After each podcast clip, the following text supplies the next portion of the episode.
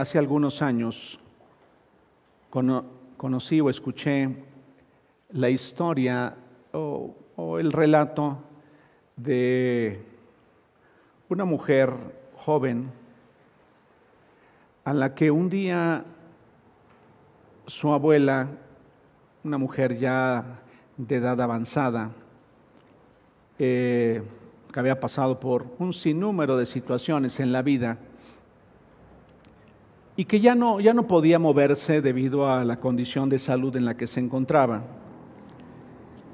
Un día llamó a su hija, eh, una persona con mucho, mucha fuerza, mucho temperamento, con una, con una intensa actividad en todo lo que hacía, y le dijo, hija, ¿puedes venir y sentarte junto a mí unos minutos?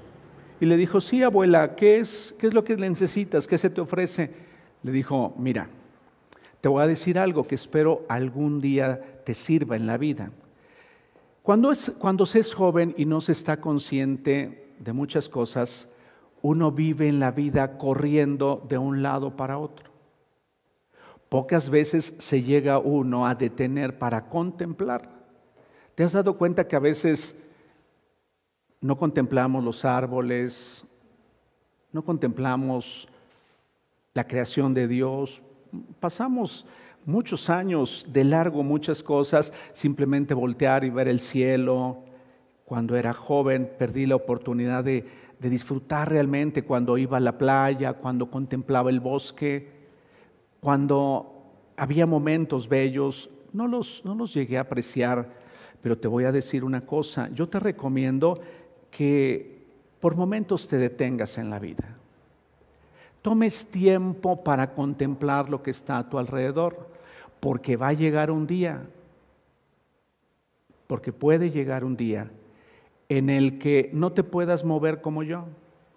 Y lo único que te hayan quedado son aquellos bellos recuerdos que algún día captaste, que algún día contemplaste, cuando te detuviste a contemplar todo lo que estaba a tu alrededor.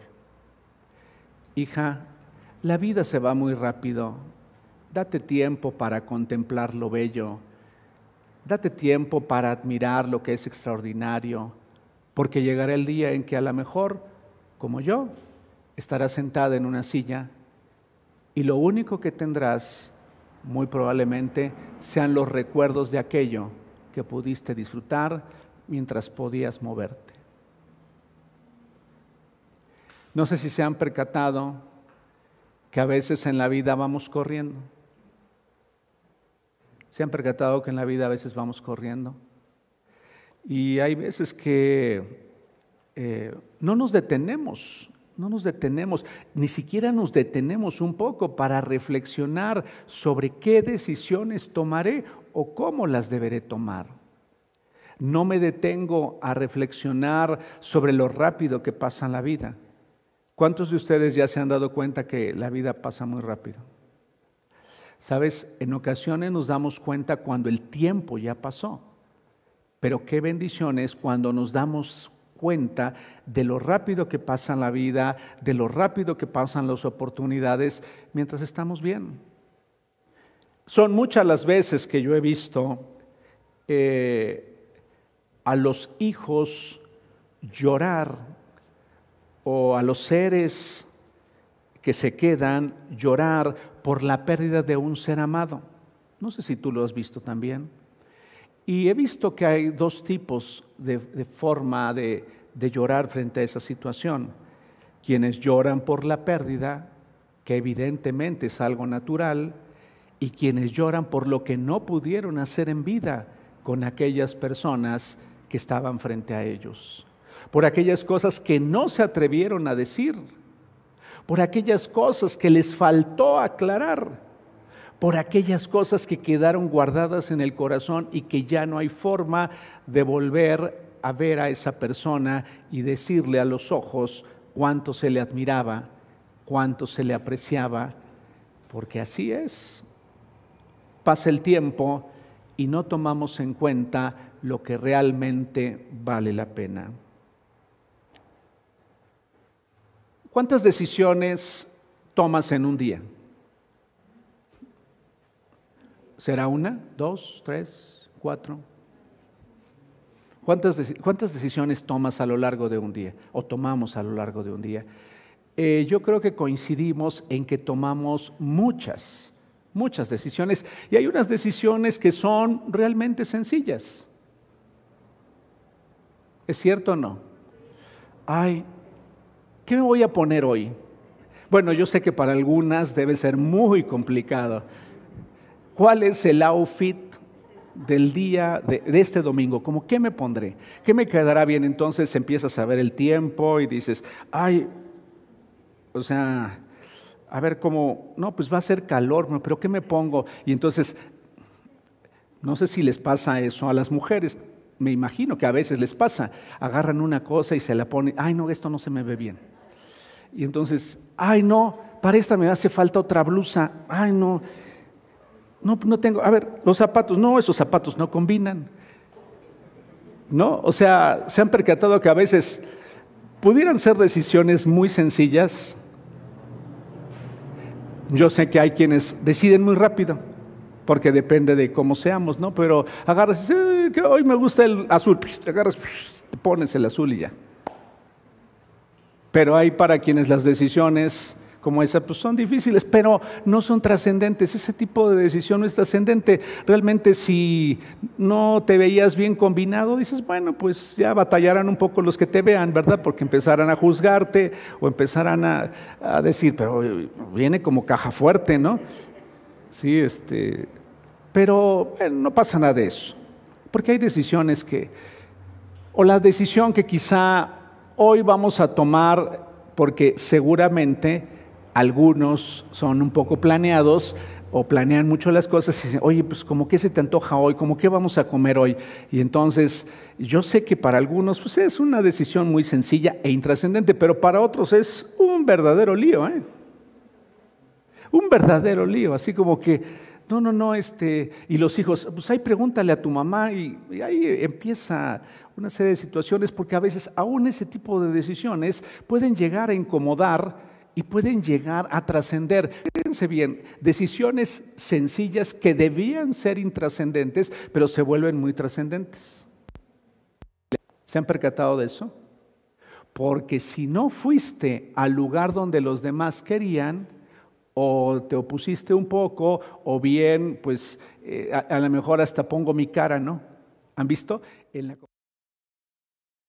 Somos tu iglesia, somos tu hogar, vamos a construir una habitación, pero en el momento de la comida tengo una cara de este tamaño, pero de este tamaño, ¿eh? ¿Qué quieres? Nada. ¿Han oído esa, han visto esa expresión? ¿Qué quieres? Nada. ¿Estás enojado? No. ¿Pero qué te hice? Nada. Y eso empieza a desencadenar una serie de situaciones, porque tomé una decisión equivocada. Yo decidí enojarme por algo que no valía la pena enojarse. ¿Les ha sucedido? ¿Les ha sucedido? Que a veces de nada uno empieza a discutir de ninguna situación ahí que podía haberse resuelto muy fácil, se convierte en eso, se escala y se escala y se escala, y no, es que tú eres siempre la misma, es que ya me tienes hasta el cepillo, ya... ¿Sí se, sí se identifican con ese tipo de situaciones? Tomamos decisiones constantes eh, a lo largo de la vida. Y hay unas que son realmente intrascendentes no trascienden, pero otras que se vuelven muy trascendentes y que inclusive marcan y afectan mucho de lo que estamos viviendo, de lo que estamos haciendo. ¿Y cuántos de ustedes piensan que se requiere más sabiduría que la que uno tiene a veces? Ahora, hace unos días, algo, algo que me gusta hacer, este, me gusta hacer algo que se llama, que hoy le llaman así muy modernamente focus group. ¿no? Hago mis encuestas, ¿no? Y, a veces cuando estoy platicando con las personas, oye, ¿para ti qué es este? ¿Qué, ¿Qué, te dice este término? ¿Qué significa esta expresión o esta palabra? Y sabes qué me sorprende que a veces las personas no sabemos ni siquiera el significado de la palabra. O sea, hay términos que a veces los manejamos. Hay unos que decimos, ay, perdón, ese, término no te lo manejo. ¿No? Hay quienes dicen, ese término no te lo manejo. Para ustedes, ¿qué es la sabiduría? No quiero que me lo contesten, quiero que lo piensen. Para ti, ¿qué es la sabiduría? ¿Cuál es tu concepto de sabiduría? Hay veces que cuando pasa el tiempo dicen, ay, mira, ya don Juan Pintacanas ha de ser un hombre muy sabio. Pues a veces no necesariamente don Juan es muy sabio porque pinte canas o porque se le haya caído el pelo como a mí. O sea, no necesariamente sabio por eso. Eh, a veces se reconoce, oh, cuánta sabiduría tiene aquel hombre, es un gran escritor. Eh, pues puede ser que haya algunos aspectos interesantes de sabiduría, pero no necesariamente porque haya escrito muchos libros, porque hay libros que lees que dices, qué barbaridad, ¿en dónde estaba este hombre? ¿En qué estaba pensando? ¿De dónde sacó tal barbaridad de torpezas? Pero, ¿qué es la sabiduría? ¿Qué es la sabiduría? Es algo que, debemos tener muy, muy claro para nuestra vida, ya que la sabiduría es algo que debemos tener claro de dónde viene, qué es la sabiduría, de tal manera que podamos crecer en esa sabiduría. Sabes, tú necesitas crecer en sabiduría. Dice la escritura en el, en el, Evangelio de Lucas que Jesús crecía en sabiduría. Fíjate, Jesús crecía en sabiduría. Entonces, o sea, si Jesús crecía en sabiduría, es más, se admiraban porque decían, ¿de dónde le sale a este hombre tanta sabiduría? Llegó un momento que, ¿de dónde sale tanta sabiduría de él? Y se asombraban los que le escuchaban, se asombraban los que estaban con él en el templo cuando discutía y hablaba de aspectos eh, de, la escritura. Y decían, ¿de dónde sale tanta sabiduría? Quiero abordar rápidamente lo que es el término sabiduría o qué es la sabiduría, porque necesitamos comprender primero qué es la sabiduría y quién es la fuente de la sabiduría y para qué me es útil la sabiduría. ¿Cuántos de ustedes han necesitado que alguien les dé un consejo? Déjame decirte una cosa de entrada. Es muy peligroso y muy riesgoso pedir consejo. Voy a volver a repetir esto.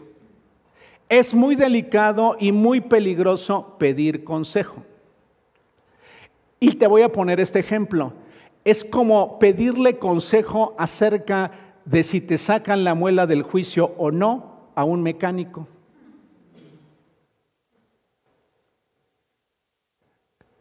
¿Sí les parece que estaría yo así como que, ¿qué le pasa a Raúl? O sea, ¿cómo que? O sea, si le van a sacar la muela del juicio a Raúl o, tiene problemas con la muela del juicio, ¿qué va y le pregunta al mecánico? ¿Tú crees que el mecánico, pues a lo mejor le dice, ay, pues estás grave, ¿eh? este, si se atreve mucho, dice, ay, espérame, yo traigo ahorita unas pinzas. Unas pinzas, tengo unas larguitas con las que a lo mejor te la puedo sacar. ¿Verdad que nos suena raro, o sea, nos suena fuera de lugar, nos suena inconveniente decir, ¿cómo le vas a pedir consejo qué hacer a un mecánico en relación a un dolor de la muela del juicio o si te la deben quitar o no? Generalmente, ¿qué haces? Acudes a un maxilofacial o acudes a un, a un dentista y entonces pues hace una valoración, te toma una radiografía y dice, sí, efectivamente hay que quitar la muela del juicio. Y para eso, pues, es más, a mí me sorprende que hay unos dentistas que dicen, no sabe que yo no le puedo quitar esta muelita. Esta muelita viene atravesada. ¿Cuántos saben lo que es tener una muela del juicio atravesada? ¿Sí? O sea, si no te la saca el médico o el, el especialista adecuado, vas a batallar muchísimo, muchísimo, muchísimo porque fuiste a quien no debías ir. ¿Usted saca muelas del juicio? No, yo soy ortodoncista. Ah, bueno, pues déjeme mejor buscar a alguien que saque muelas del juicio. Si ya te las han sacado, tú sabes de lo que estoy hablando. Entonces, ¿por qué es importante la sabiduría? Porque todos los días tomamos y debemos tomar decisiones. Si no estamos bien aconsejados, si no tenemos el consejo oportuno, si no estamos aprendiendo, más bien no tenemos las herramientas para tomar la decisión adecuada, lo que va a suceder es que nos vamos a equivocar una vez y nos vamos a equivocar otra y nos vamos a volver a equivocar. ¿Alguna vez te ha sucedido? Ejemplo de equivocación, nosotros queremos cambiar a las personas. ¿Y sabes cómo nombra ¿Qué, calificativo le da la palabra de Dios a esas personas? ¿Sabes cómo las llama? Necias. Imagínate. Yo quiero cambiar a las personas. ¿Cómo ven? Entonces, lo que estoy mostrando en esa actitud que es falta de sabiduría. Y entonces tengo más problemas que beneficios de querer cambiar a la persona. Y no le estoy ayudando en nada. Es como cuando los hijos queremos cambiar a los padres. ¿Por qué me ven tan serios? ¿Por qué me ven tan serios? No estoy diciendo que no debieran hacer algo los padres y cambiar los padres. No digo que, no estoy diciendo eso. Pero el error es que un hijo quiera cambiar a su papá o a su mamá. Error. No lo vas a cambiar.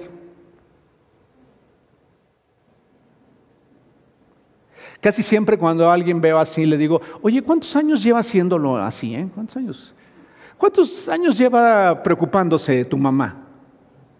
No, desde que me acuerdo. ¿Cuántos tienes tú? Ah, bueno, no, no me digas, no, eso, eso no se debe decir pero para los que te veo ya tienen muchos. Tienes 50 años haciéndolo así y tú quieres cambiarla. Entonces, ¿qué es lo que me muestra a mi vida? Esa es una evidencia de que no estoy teniendo sabiduría. ¿Sí estás entendiendo? ¿Sí? No, no estoy actuando con sabiduría. Entonces necesito sabiduría porque yo no voy a cambiar. Así como los hijos no pueden cambiar a los padres, los padres no pueden cambiar a los hijos cuando ya llegaron a una etapa, cuando ya llegaron a una edad, cuando ya son personas que tienen responsabilidades, cuando una mamá no puede cambiar a su hijo. ¿Y saben qué hacemos? Nos equivocamos. Y entonces, ¿sabes qué dice la escritura? Generamos mayor rebeldía en los hijos. Generamos mayor molestia. ¿Por qué me están viendo así? Los alcanzo a ver, ¿eh? No les veo la expresión de la boquita, pero les veo los ojos. Algunos ahora con esta mascarilla ya no les voy a poder ver muy bien pero me los puedo imaginar. Aquí está pasando la información, aquí la alcanzo a ver la información. Los papás no van a poder cambiar a los hijos. ¿Sabías que hay una etapa oportuna para enseñar a los hijos y corregir a los hijos? Y, que, y eso, para eso necesito sabiduría. Pero ¿qué hacemos los papás? Ya me lo han oído decir, llega Genruchito Y entonces le digo a Genruchito, a Genruchito Raúl, ¿verdad? Haz esto, haz aquello. No hagas esto, no hagas esto. ¿Sabes qué estoy mostrando ahí? No estoy actuando con sabiduría. O como cuando los hermanos, cuando ya somos personas que estamos caminando en Cristo, pretendemos cambiar a nuestros hermanos de sangre o nuestras hermanas de sangre. No, pues como ahora yo ya soy cristiano, tú también tienes que ser cristiano. Falta de sabiduría. Ah, pues como ahora yo soy un papá que aceptó a Cristo, ahora mis hijas y mis hijos tienen que aceptar a Cristo, porque yo ya soy cristiano. ¿Sabes qué se muestra ahí? Falta de sabiduría. Y entonces me pongo necio. En esta casa todos van a orar. Papá, pero, pero pues eras bien tremendo. Ahora no me importa, ahora todos van a orar aquí. La ley del más fuerte. Y si no haces lo que yo digo, te me vas. Y no porque no tenga que haber orden en una casa. ¿Están entendiendo? No porque no tenga que haber disciplina en una casa sino porque no tengo sabiduría, la cual se encuentra en su palabra. Aquí está la sabiduría. Generalmente puedes encontrar algo de sabiduría en, una predicación. Escuchen bien lo que les voy a decir, ¿eh? Y estás ahorita escuchando una conferencia. Pero hay ejemplos, hay ilustraciones, pero la sabiduría realmente está en su palabra. Y puede ser que escuches palabras, si las palabras que tú escuchas no están de acuerdo a lo que Dios dice en su palabra, entonces no debes considerarlo, debes pasarlo por alto. ¿Estás escuchando? Porque hay grandes errores que se cometen diariamente y grandes errores que se cometen aún en el cristianismo, producto que las personas no conocemos su palabra. Han llegado personas para platicar conmigo y decirme, eh, venimos a platicar contigo porque queremos salvar nuestro matrimonio. Y así digo, ¿a Chihuahuas? A ver, ¿cómo que quieres salvar tu matrimonio? Sí, sí, sí, es que no la vivimos peleando.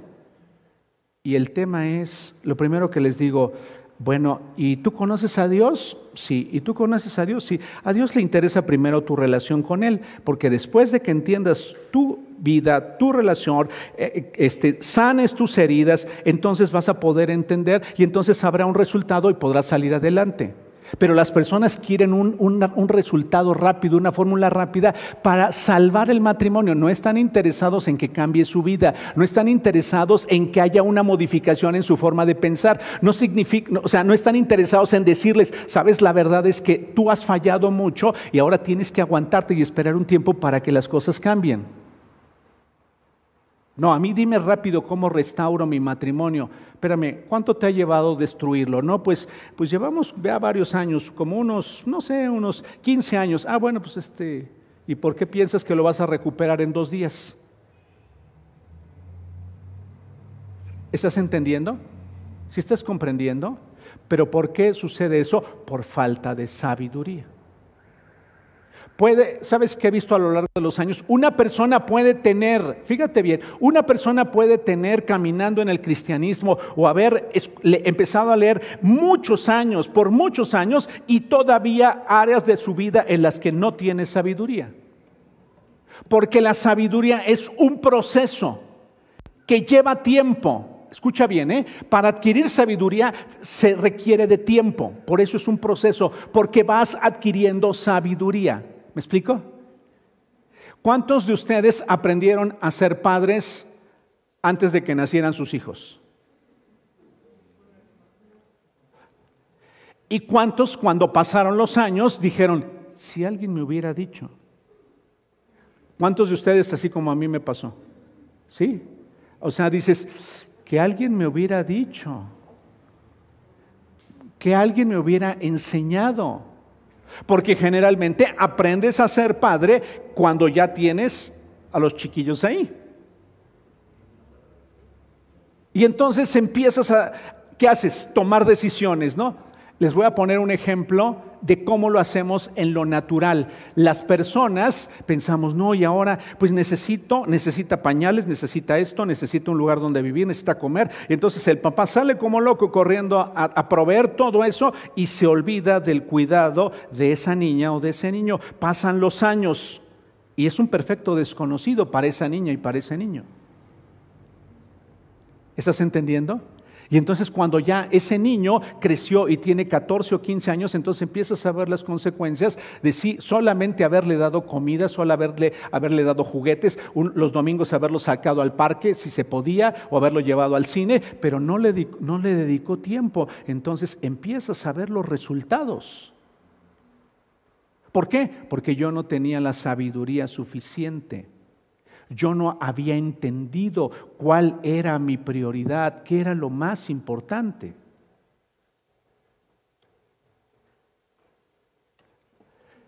Cuando yo veo a una persona que ha tenido una relación sentimental y luego tiene otra relación sentimental y luego tiene otra relación sentimental y tiene otra relación sentimental, ah, aquí falta sabiduría. ¿Estás entendiendo? ¿Por qué me ven así? Regálenme una sonrisa, por favor, para que les vea sus ojitos brillar. O se van a tener que comprar una mascarita de esas que se dibuja la sonrisa. Hay algo que falta en la vida de esa persona, ¿eh? Cuando tiene una relación y tiene otra y tiene otra y tiene otra y tiene otra. ¿Estás entendiendo? Es que tuvo un rompimiento y luego volvió a tener otro rompimiento y luego volvió a tener otro rompimiento. Y dices, ah, Chihuahua, ¿cuántos rompimientos? Les dije que iba a entrar ya la sabiduría, ¿verdad? Perdón, ya me extendí en, en los ejemplos.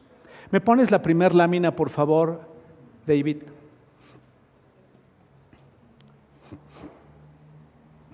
Sabiduría. La, anterior, ándale. Esta es una palabra hebrea, es hokmak, gracias Carlos, hokmak, es el conocimiento y capacidad o la habilidad de tomar decisiones correctas en el momento oportuno. Tú puedes tomar decisiones en el momento menos oportuno. ¿Es cierto o no? ¿Verdad que hay un tiempo para tomar las decisiones? Educar a los hijos de acuerdo a Dios y su palabra tiene un tiempo. Por eso dice la Escritura, instruye al niño en su camino y aun cuando fuere viejo no se apartará de él. Los que tienen, los que me están oyendo y tienen hijos pequeños o el día de mañana tendrán hijos pequeños, a los hijos se les instruye en la etapa primera. Se les instruye, hay un tiempo oportuno. Se les corrige en el tiempo oportuno. Se les disciplina en el momento oportuno. Se, les enseña quién es Dios y lo más importante para su vida en un momento oportuno. En, en la etapa primera es donde se forma todo. Claro, a veces queremos formarlos cuando ya tienen 18 o 20 años. Y queremos volver el tiempo, pero el tiempo no vuelve. Entonces la sabiduría, de acuerdo a lo que vemos en la escritura, es la palabra hokmak, que es el conocimiento y capacidad de tomar decisiones correctas en el momento oportuno. Sabes, por favor, no formes a tus hijos solamente a base de restricciones, enséñalos a tomar decisiones correctas. ¿Estás entendiendo? A los hijos se les forma para que tomen decisiones correctas, no para que hagan lo que a mí me gusta. ¿Cuántas veces nos equivocamos? Una de las cosas que he decidido, y te lo digo a ti como parte de este grupo de creyentes, que mi tarea no es decirte lo que debes y no debes hacer, sino ayudarte en que en tu comprensión de la palabra tú entiendas qué decisiones son las que debes tomar, porque yo no estoy a tu lado todos los días. Y tú eres la que te enfrentas, tú eres el que te enfrentas como hombre o como mujer a las circunstancias de la vida. Y en ese momento tú tomas decisiones. Mi tarea es ayudarte a comprender esa sabiduría que está plasmada en su palabra. Esa es mi tarea. No es tomar la responsabilidad tuya, no es tomar las decisiones por ti. ¿Sí está quedando claro? Y a veces los padres no entrenamos a los hijos para que ellos aprendan tomar, a tomar las decisiones correctas para su vida. Pero hay un tiempo. Déjame decirte algo que creo va a traer paz al corazón de aquellos padres que en la etapa en la que teníamos que haberlo hecho, no los hicimos, no lo hicimos. ¿Sabes qué nos queda a nosotros? Que a través de tu vida y de mi vida puedan ellos ver que Dios está presente en nosotros. Número uno. Número dos, que vean realmente un cambio y una transformación genuina en nuestra vida. ¿Estás viendo? ¿Estás entendiendo? Sí que haya una transformación real, no que estoy a medias, no que unas veces me conviene Dios y otras veces no me conviene Dios. Eso les va a hacer más daño a tus hijos y a tus hijas. Sino que vean una constante, una contundencia. Realmente mi vida está entregada a Jesús. Por favor, otro consejo para quienes no pudimos hacerlo en una etapa oportuna, no trates de convertirlos al cristianismo. Ese es uno de los más grandes errores que se cometen en la vida. No trates de convertirlos al cristianismo. No los obligues. Ora por ellos. Pero también he visto padres que tantito están en el cristianismo, tantito se salen del cristianismo, tantito hacen chanchullos, tantito actúan bien. Esos hijos no van a creer en esa verdad y van a decir, ¿para eso te convertiste al cristianismo?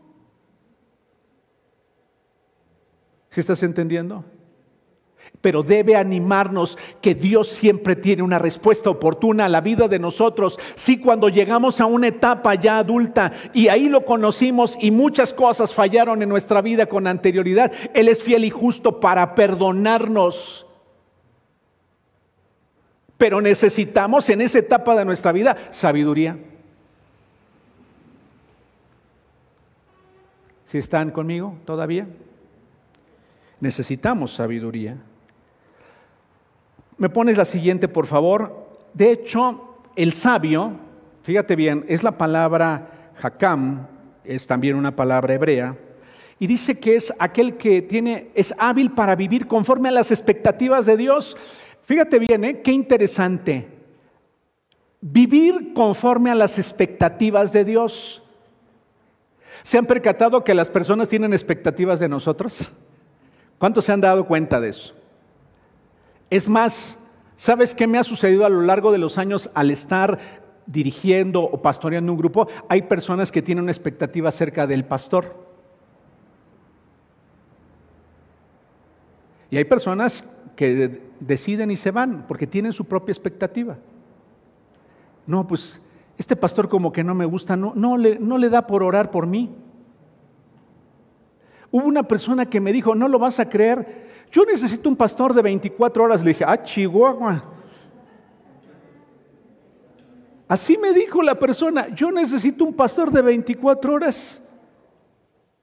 Y le pregunté, ¿para qué quieres un pastor de 24 horas? Pues siempre la oveja necesita algo.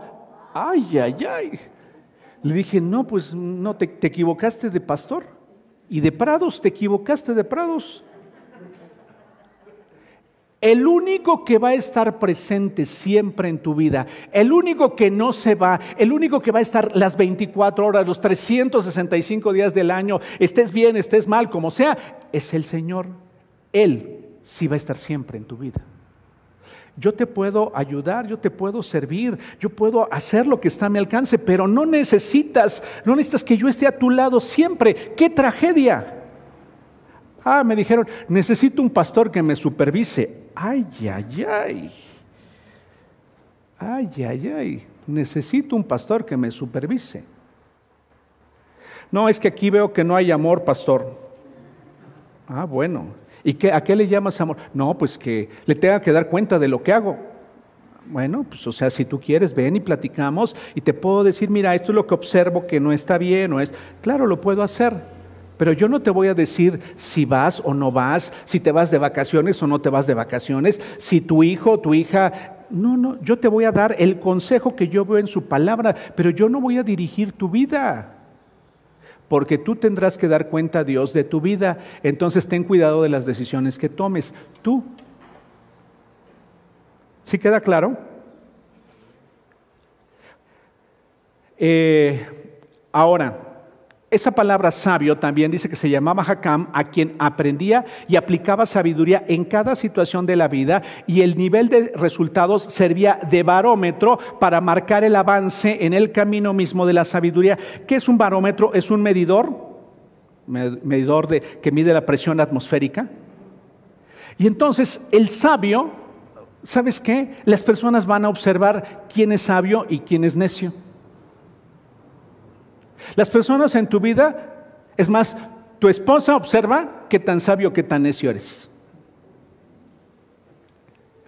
Las, las mujeres apoyen, por favor. Como el esposo sabe qué tan necia es la esposa. Bueno, para balancear el tema, ¿no? Sí, porque no está bien, o sea, como que nos vamos de un lado, ¿no? Los hijos sabemos qué tan necios somos los papás. Por aquí, por aquí, por aquí tienes que caminar. Pero no, pero no me gusta irme por ahí, me gusta irme por acá. Por aquí, por aquí, por aquí. ¿Y qué sentido tiene de discutir por eso? No, no, no. A mí me gusta irme por la acera derecha. Es más, las personas caminamos por la derecha.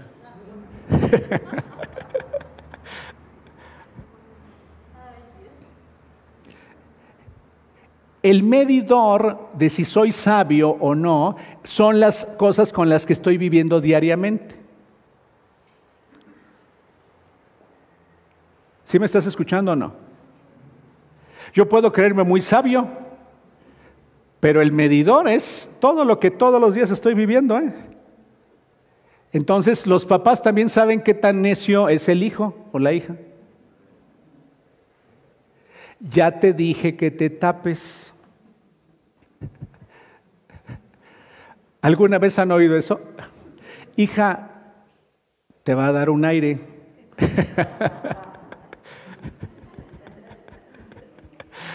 ¿O no han oído a veces abrazar? Hija, te va a dar un aire. No me pasa nada. Y luego anda ahí. Y no quiere ni que la vean, ¿eh? No quiere ni que la vean. Ahí está. ¿Qué tienes? Ah, nada, nada, nada. Te dije que te taparas. Déjenme decirles algo entre paréntesis.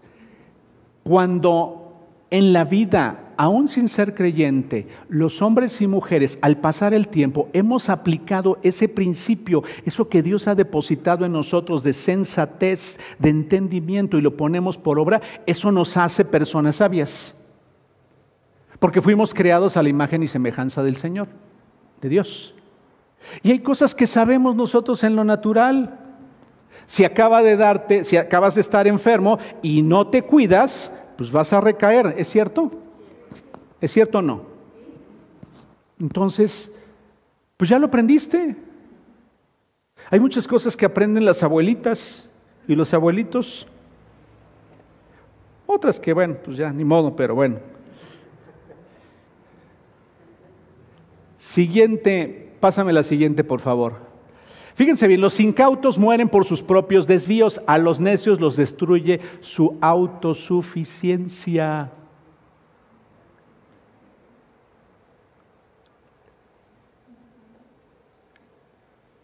¿Cómo ves? ¿Sabes cuál es uno de los problemas más serios que tenemos los creyentes? Que llega una etapa de la vida en la que nos sentimos autosuficientes. No le preguntamos a Dios, no consultamos su palabra y en decisiones trascendentes no pedimos consejo a otros. Y entonces tomamos decisiones trascendentes que traen desgracia a nuestra vida. ¿Es cierto o no? ¿Cuántos de ustedes lo han visto? Yo lo he visto, ¿eh? Muchas veces. Muchas veces. Siguiente, por favor. El principio de la sabiduría es el temor al Señor. Los necios desprecian la sabiduría y la enseñanza. Déjame decirte cuando yo, Raúl García, estoy siendo necio. Escucho una conferencia, escucho una enseñanza, Dios me habló claramente en relación a algo en mi vida y yo lejos de hacer eso, me voy por la libre. No estoy queriendo pagar la cuota, no estoy queriendo pagar el precio, yo me voy por un camino alterno. Ahí yo voy a sufrir las consecuencias.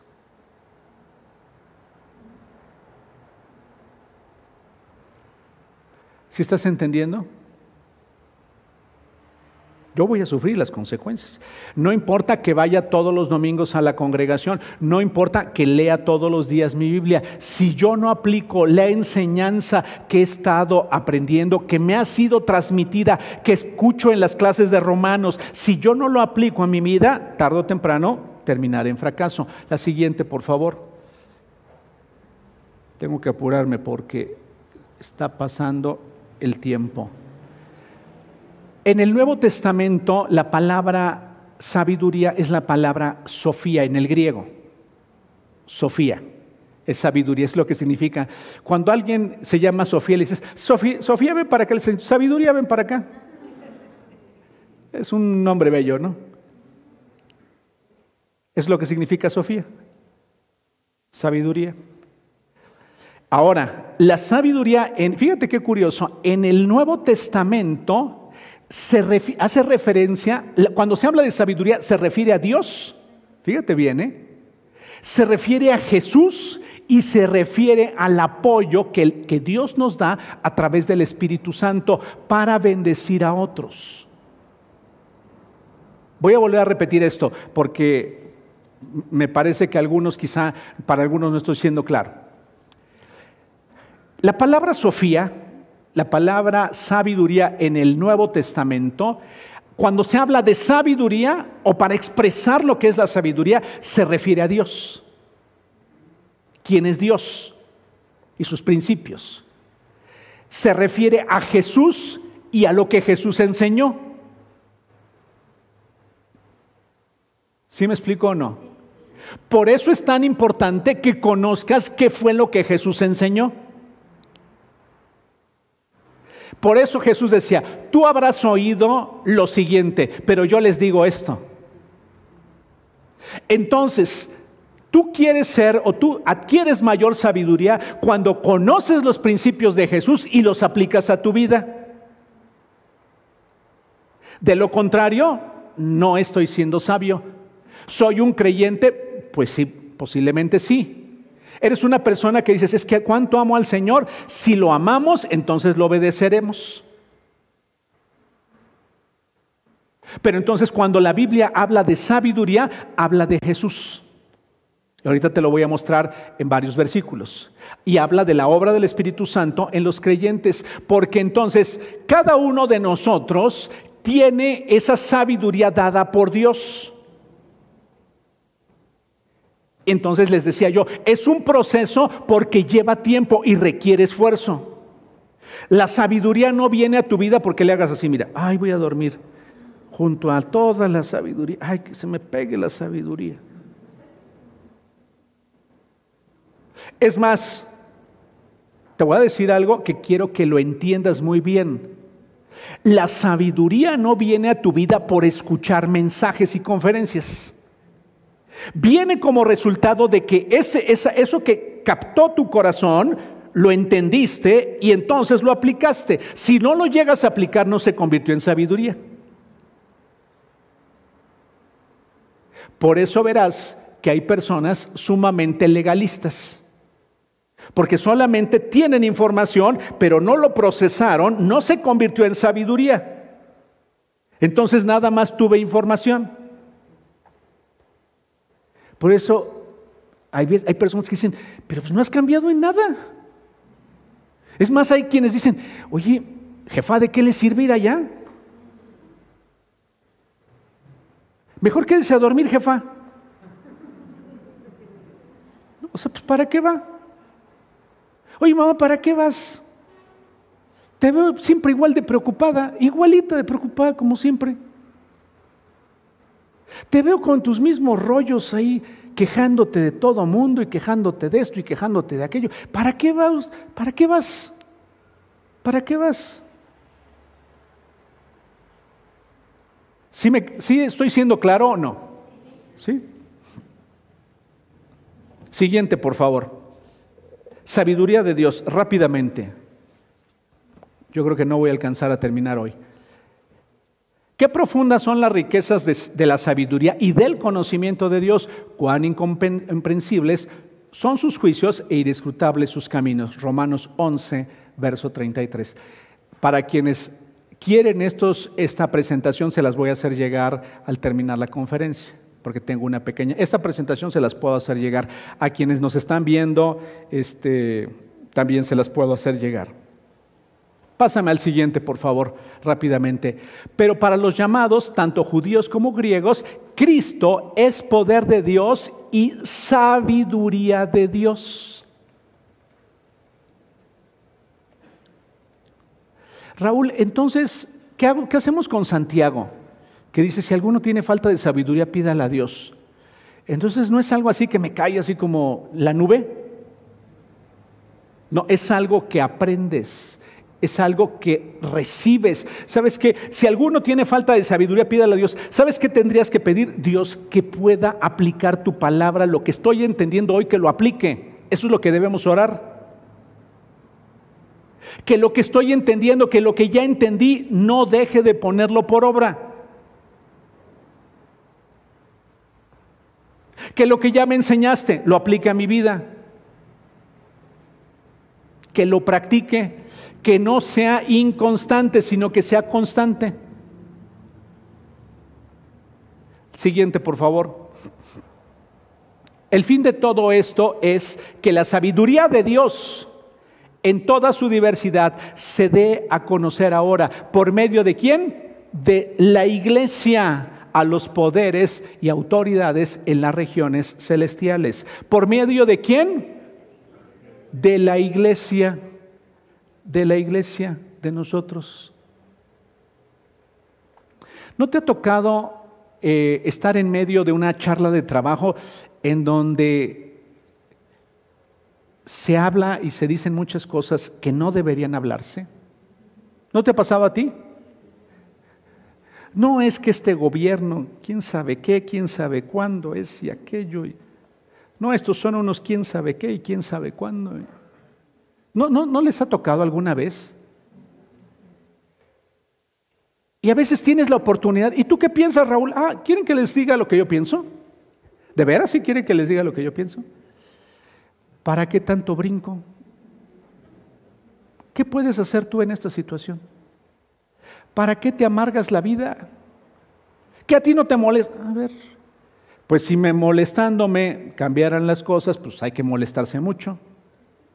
¿Me explico? Entonces tienes que empezar a modular, tienes que empezar, o sea, hacer ese medio que Dios tiene para traer sal a la tierra, para traer luz al entendimiento. Hay muchas personas preocupadas hoy y no necesitan nuestra preocupación en adición, lo que necesitan es la sabiduría de Dios en nuestra vida.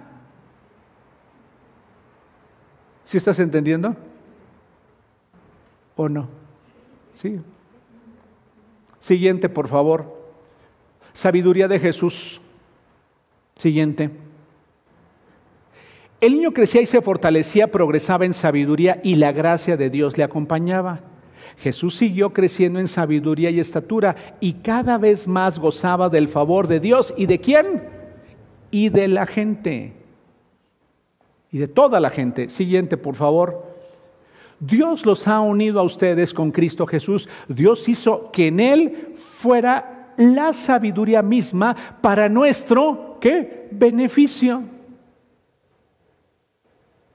Dios hizo que en Cristo la sabiduría de Él fuera para beneficio de nosotros. Entonces, si yo no aprendo sus principios, yo no aprendo lo que Jesús dijo, entonces voy a tener un serio problema, porque entonces estaré actuando desde mi propia perspectiva que ese es el grave problema que las personas tenemos. ¿Cómo es nuestra perspectiva? Eh, ¿Sí saben lo que entienden la palabra perspectiva? ¿Desde dónde alcanzo a ver? O sea, es, por ejemplo, aquí, e, en esta perspectiva, no alcanzo a ver a Roberto que está sentado allá. Ay, creo que ya me salí de cuadro. No alcanzo a ver a Roberto que está allá, desde esta perspectiva.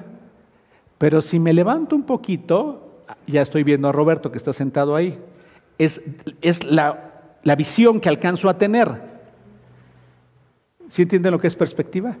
O sea, si yo estoy por debajo, si me agacho demasiado y estuviera sentado aquí, yo no estaría viendo a Roberto, aunque Roberto estuviera ahí.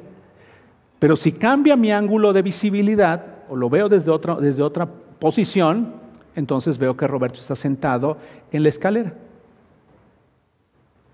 El problema es que muchas de las cosas en la vida las resolvemos desde nuestra perspectiva, desde lo que yo alcanzo a ver, no desde lo que Dios ve. Hace unos años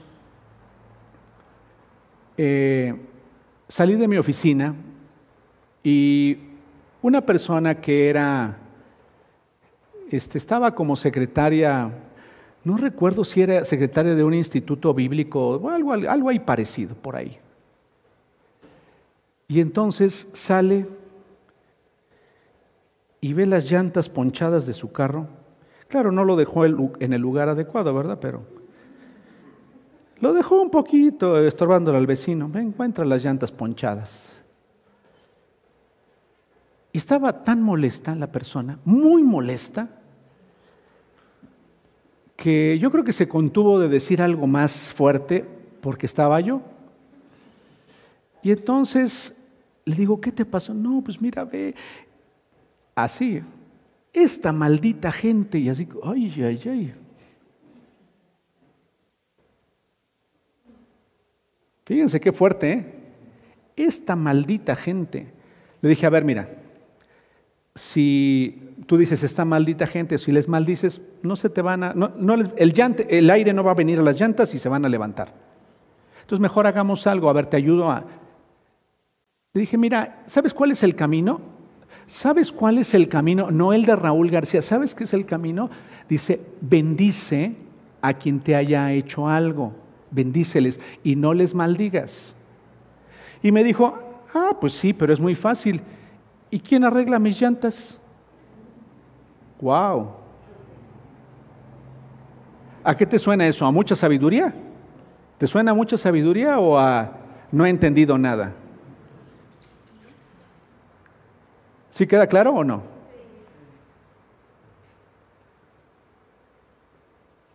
Muchas veces somos ofendidos. Muchas veces somos ofendidos. Y otras veces ni siquiera nadie nos ofende, nosotros mismos nos hacemos los ofendidos. ¿Sí les ha pasado eso? Que es que nadie me habló, nadie me habló.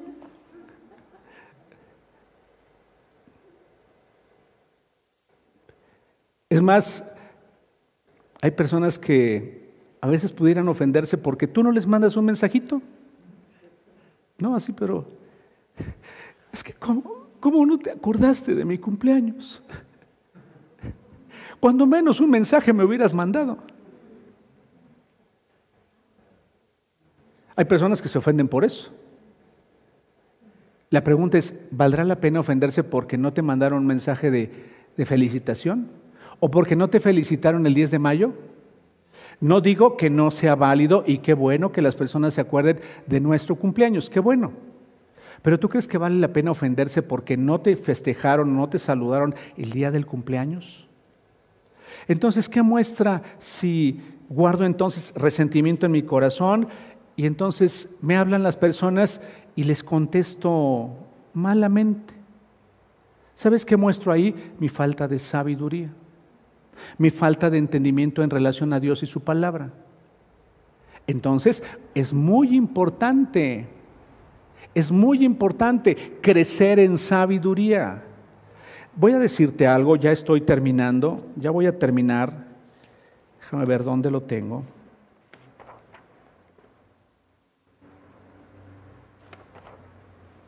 Aquí lo tengo.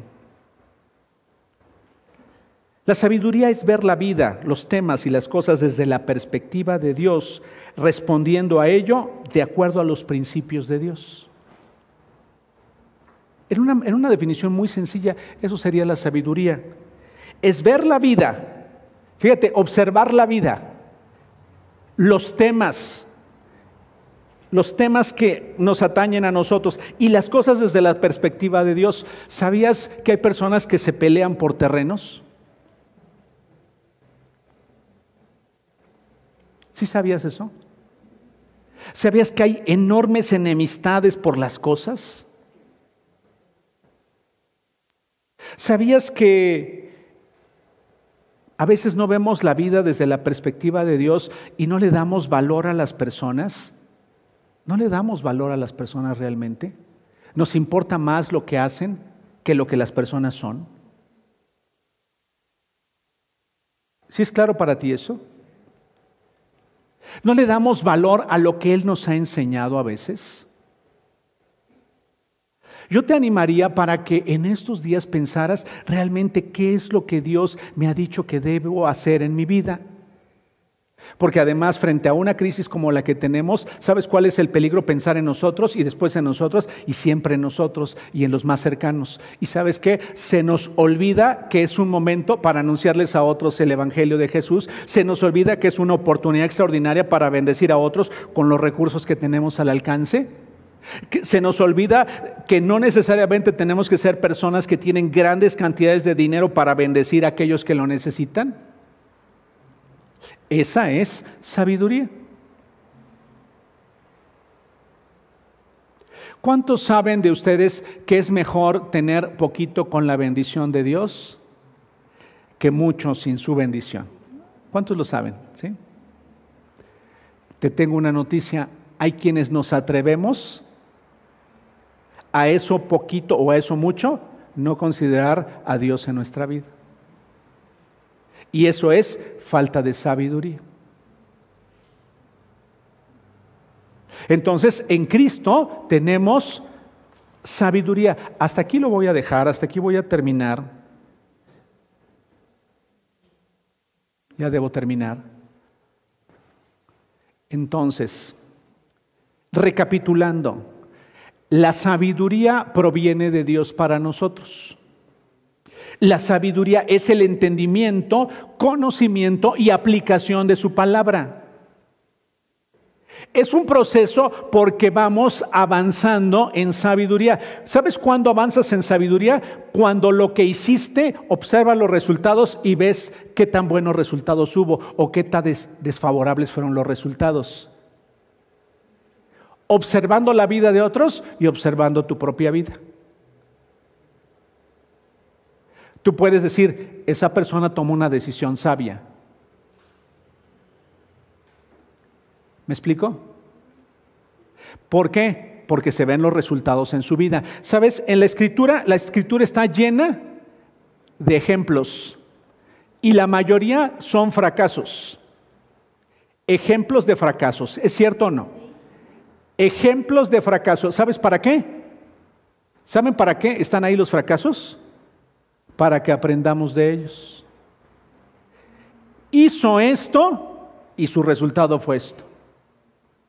Si yo no aprendo de eso, entonces no estoy teniendo sabiduría.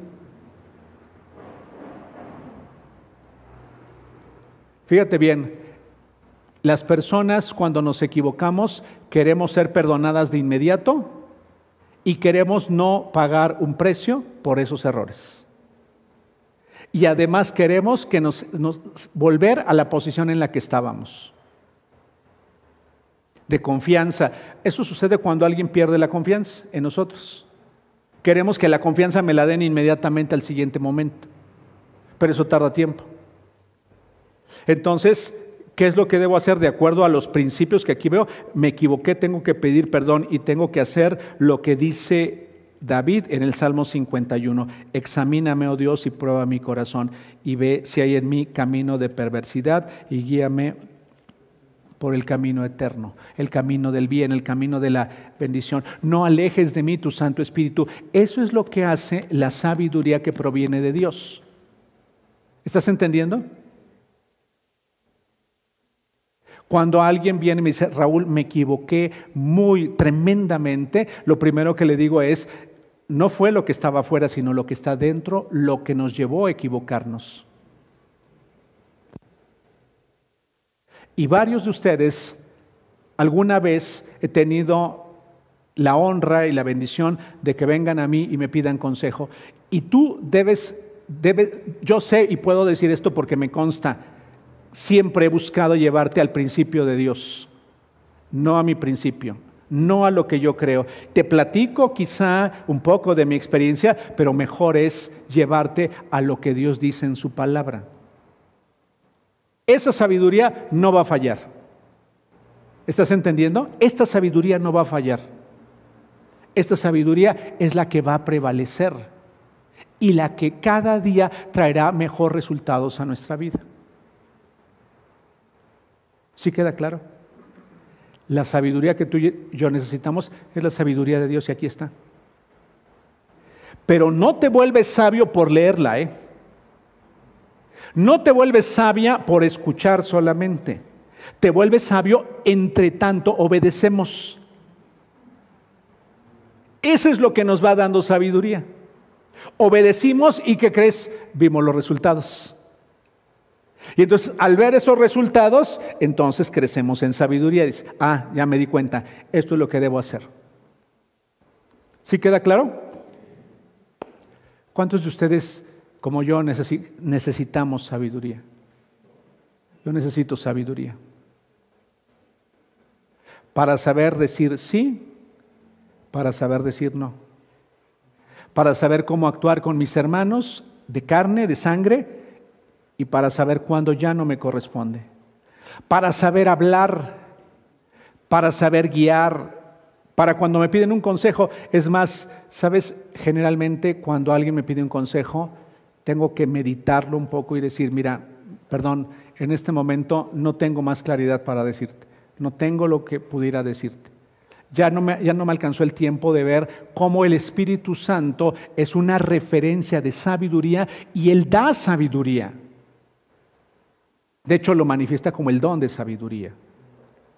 Y es como Dios ayuda a la persona sobrenaturalmente para guiarle y dar un consejo oportuno que siempre va en armonía con lo que Dios dice en su palabra. No con lo que a mí se me ocurrió. ¿Sí queda claro? Padre, te doy muchas gracias esta mañana por la bendición que hemos tenido de estar aquí reunidos.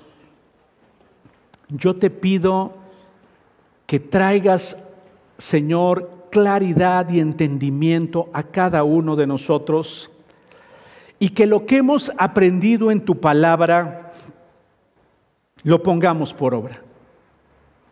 Que lo que aprendimos la semana pasada y en los días pasados, que al recapitular las enseñanzas de los días, de los meses atrás, que al volver a escuchar un mensaje o una conferencia, eso que ha impactado mi corazón, eso que ha impactado mi vida, eso que me ha quedado claro, me sea útil y yo pueda, más bien yo decida obedecer de tal manera que al ponerlo por obra vea los resultados y al ver esos resultados que están de acuerdo a lo que tú me has enseñado, se conviertan en sabiduría en mi vida. Gracias porque esta mañana he aprendido que de acuerdo a tu palabra yo no tengo la capacidad para cambiar la vida de ninguna persona. Que yo no puedo cambiar la condición de mi familia, que yo no puedo cambiar la condición de mis hijos, de mi cónyuge, de mis hermanos, que yo me he equivocado al pretender hacer ello y que me puedo encontrar siendo necio o necia al mantenerme en esa actitud. Es mejor, es mejor entender cuál es mi posición. Enséñame, enséñame y que yo pueda comprender y entender lo que me corresponde a mí. Perdóname si yo he juzgado a otros, perdóname si yo he tomado una actitud incorrecta durante las situaciones y el caminar de mi vida. Padre, y que como esa mujer enseñó a su nieta, aprenda que hay un momento oportuno para contemplar todo lo bello, todo lo extraordinario y que tome decisiones correctas en mi vida de acuerdo a lo que tú me estás enseñando en tu palabra. Gracias porque el hacerlo desde tu perspectiva traerá enorme fruto a mi vida y podré continuar adelante, seguir creciendo en el conocimiento de quién eres tú y de todo lo que tú deseas para mi vida. Padre, gracias por bendecir a tus hijas, bendecir a tus hijos, bendecir a aquellas personas que hoy nos han visto y han seguido la transmisión de este mensaje. Te ruego te ruego que tu palabra quede sellada en el corazón y que a partir del día de hoy busquemos en todo momento crecer en sabiduría. Te doy muchas gracias, te doy muchas gracias por tu bendición para cada uno de nosotros en esta mañana. Amén.